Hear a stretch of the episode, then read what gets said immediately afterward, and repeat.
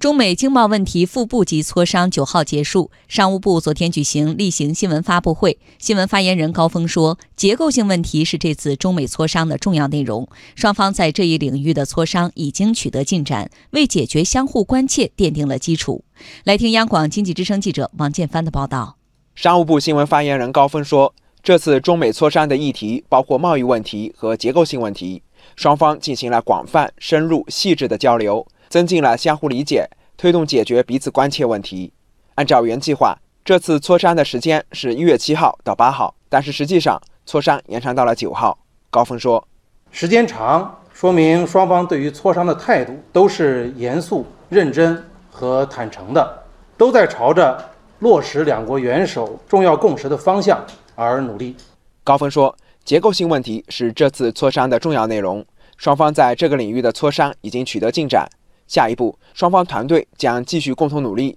按原定计划推进磋商工作。结构性问题是此次磋商的重要内容，双方在这个领域的磋商是有进展的，增加了相互理解，也为解决相互关切奠定了基础。在昨天的发布会上，高峰还对全面与进步跨太平洋伙伴关系协定 （CPTPP） 的生效作出回应。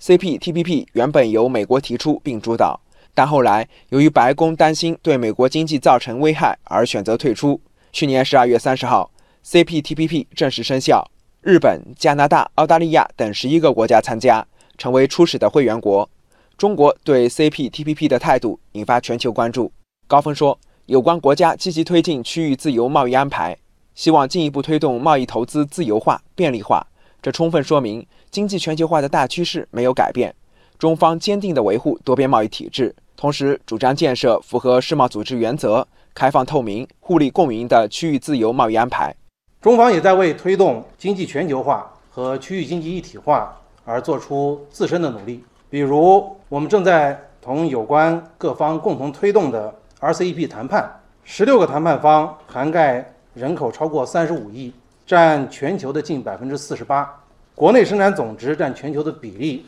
超过百分之三十一，